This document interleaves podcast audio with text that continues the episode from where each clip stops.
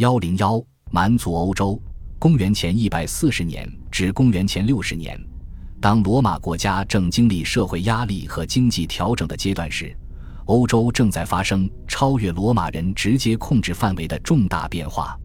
我们可以很方便地从罗马早已开始建立牢固利益的高卢南部开始，到公元前一百四十年，人们已经清楚地认识到，沿海地带迟早会落入罗马人手中。这一时刻发生在公元前一百二十五年，当时马萨利亚城邦寻求罗马的援助，以对抗临近部落萨卢维人的侵略意图。萨卢维人受到占领中央高原的强大联盟阿维尼族的支持，前来袭击海岸。随着罗马军队的涉足，问题的严重性开始变得显而易见。直到经过五个季节的紧张战役之后，一支由三万人组成的罗马军队与大约二十万人的阿维尼人和阿洛布罗克斯人的联合部队进行了一场重大的战斗，该地区才表面上恢复了某种秩序。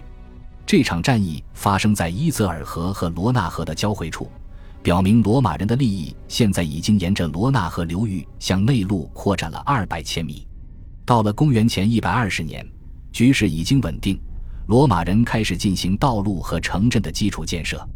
约公元前一百一十八年，在奈伯马蒂乌斯建立了一个公民殖民地，这是一个重大举动，预示着在西方一种新利益的到来。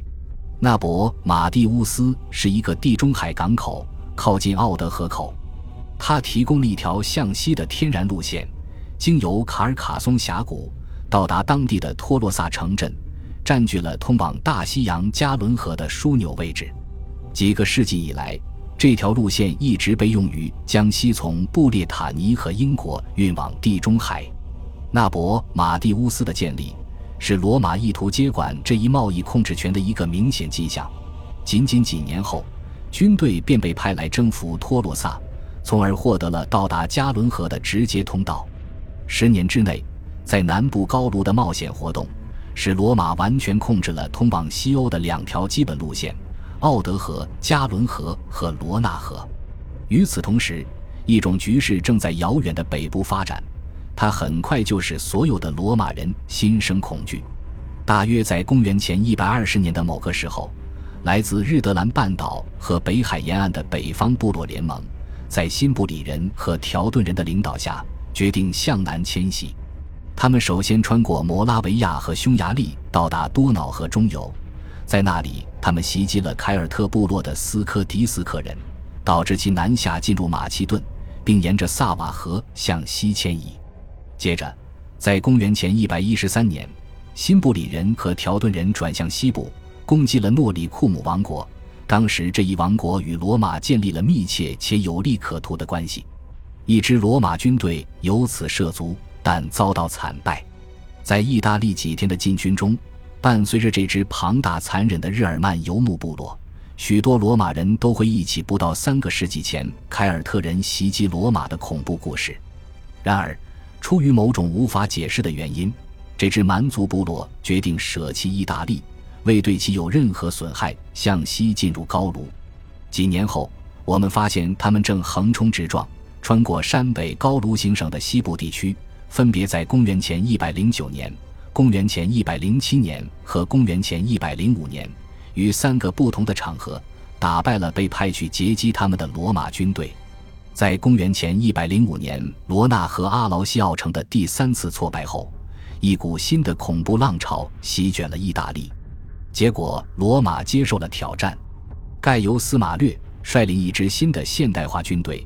于公元前一百零二年在瑟克斯提乌斯的水城附近与条顿人对峙，并击败了他们。次年，新布里人在波河流域的维塞莱被大批歼灭，意大利国民可以宽心了。很难高估这些创伤岁月对罗马精神的影响。自公元前四世纪凯尔特人迁徙以来，人们对北方蛮族的深切恐惧就一直存在，这再次成为一个可怕的现实。从今以后，一个有抱负的指挥官只需进一步唤起人们对来自北方可怕经历的缠绕心头的恐惧，就能被过度焦虑的民众投票选出他所需要的一切权利来对付他们。正如我们将要看到的，尤利乌斯·凯撒将这种恐惧变成了一种很好的手段，而德国游牧部落往返罗马，与高卢人的贸易继续有增无减。进入南部高卢港口的商船船队及承载着葡萄酒的双耳酒罐被转运到河泊上，并深入内陆，在托洛萨和索恩河畔沙龙等地，葡萄酒被倒入桶中或装入皮袋中，以运往更远的内陆。不再使用的双耳酒罐在托洛萨被大量砸碎，或者像在沙龙一样干脆倾倒入河中。一些双耳酒罐被罗马企业家经由陆路运往当地的奥比达城镇，如蒙特梅尔赫、埃萨卢瓦、乔夫雷斯和比布拉克特。在那里，他们与当地贵族交换奴隶和其他商品。罗马商人很可能常住于这些奥比达城镇。沙龙的情况就是如此。凯撒提到，他们曾是公元前五十二年那里的定居者。来自高卢领土内这些主要奥比达城镇的双耳酒罐，可能是通过当地的交换网将其分销于消费葡萄酒的定居点。根据公元前一世纪高卢葡萄酒双耳酒罐的分布来判断，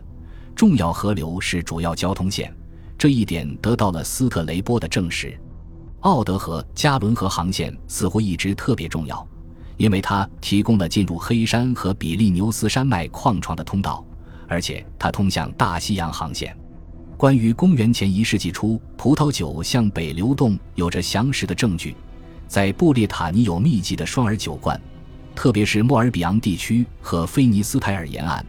还有英国中南部索伦特海峡亨吉斯特伯里角及其直接相连的腹地。的确，现在有充分证据表明。主干线是通向法国西海岸，到达基伯龙湾，在那里卸载货物。其中一些被当地的维尼提亚人船只获得，向西绕过布里多尼海岸；而另一些则采取了跨伊比利亚半岛的航线，沿着维莱讷河和朗斯河，到达阿莱特的布里多尼北海岸。那里的一个海角很可能具有防御性，在公元前一世纪作为一个主要的贸易港。从这里。科里奥索利人的船只向北航行，途经根西岛，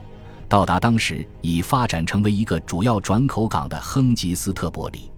在亨吉斯特伯里的遗物堆积层里，有充分证据表明，它在此时的规模包括铁、铜、银和黄金在内的金属，连同谷物，可能还有准备出口的牛。在港口得到证实的进口商品，包括葡萄酒、有色玻璃、无花果。以及从布列塔尼进口的布里多尼人制造的陶器等诸如此类的物品。凯撒在撰写维尼提亚人的海运和商业实力时，对这一贸易体系的了解是不完整的。在山北高卢行省的成立和凯撒征服高卢之间六十年左右的时间里，法国各部落，尤其是与该行省接壤的部落，越来越多地受到罗马人的影响。有可能在他们的社会体系中会发现所发生的某些变化，这一点在瑞士的海尔维蒂人中表现得最为明显。到公元前五十八年，他们已经摒弃了王权，由民选的治安官统治，但这一制度是危险的。一名贵族成员奥格托里克斯被指控密谋夺取王权，他被监禁起来，若被判有罪，将受到火刑。但他似乎选择了自杀了断。在那时的埃杜维人中，已确立的执法官制度较为稳固。首席治安官选定的法官拥有相当大的权力，但受到这样一个事实的约束：即他是年度任命，而且任职期间被禁止离开部落领地范围。此外，在他有生之年，他的家族中的其他任何成员都不能担任这一职务，甚至不能被选入参议院。显然，这些严格规则的存在是为了防止任何一个家族变得强大，从而使治安官不可能以传统的凯尔特方式领导突袭部队，来提高他的威望，并创建一支强大继而危险的清军。所有这些都与公元前三世纪至公元前两世纪所运作的社会制度形成了鲜明对比。我们不禁相信，这些变化至少部分归于罗马人的激励。如果边境地区被拥有稳定政府的群落占领，而不是必须面对一个建立在武士威望和突袭基础上的游民体系，这对罗马是非常有利的。随着罗马对原材料需求的增长，新兴的罗马帝国本质上仍然是地中海强国，对温带欧洲的影响在公元前两世纪中叶之后开始增强。与此同时，可以在相当大的范围内观察到大规模防御据点的出现，这些据点通常被称为奥比达城镇。对于这一词语，凯撒将其用于他在法国遇到的此类据点。奥比达的分布范围遍及温带欧洲的大部分地区，从法国西部到塞尔维亚，从阿尔卑斯山到前捷克斯洛伐克的苏台德山脉。在进行大规模发掘的地方，例如德国南部的曼兴，可以看出防御区内通常是密集建造起来的木结构建筑，沿着笔直有序的街道整齐排列。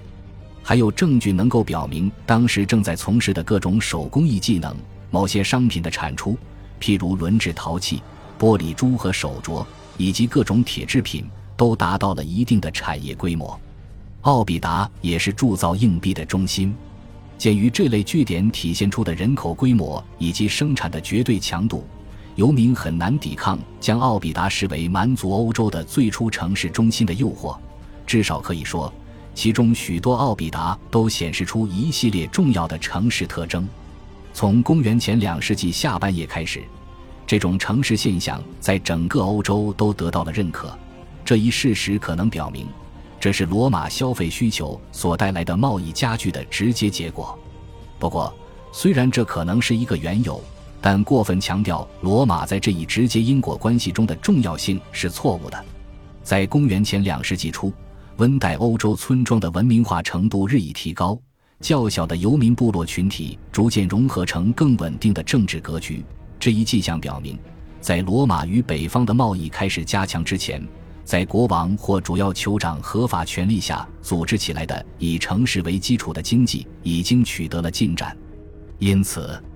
更为稳妥的是将奥比达的出现视为具有本土起源的一种温带欧洲现象。但在其后期阶段，由于罗马世界对原材料需求的不断增加，而加快了发展速度。本集播放完毕，感谢您的收听，喜欢请订阅加关注，主页有更多精彩内容。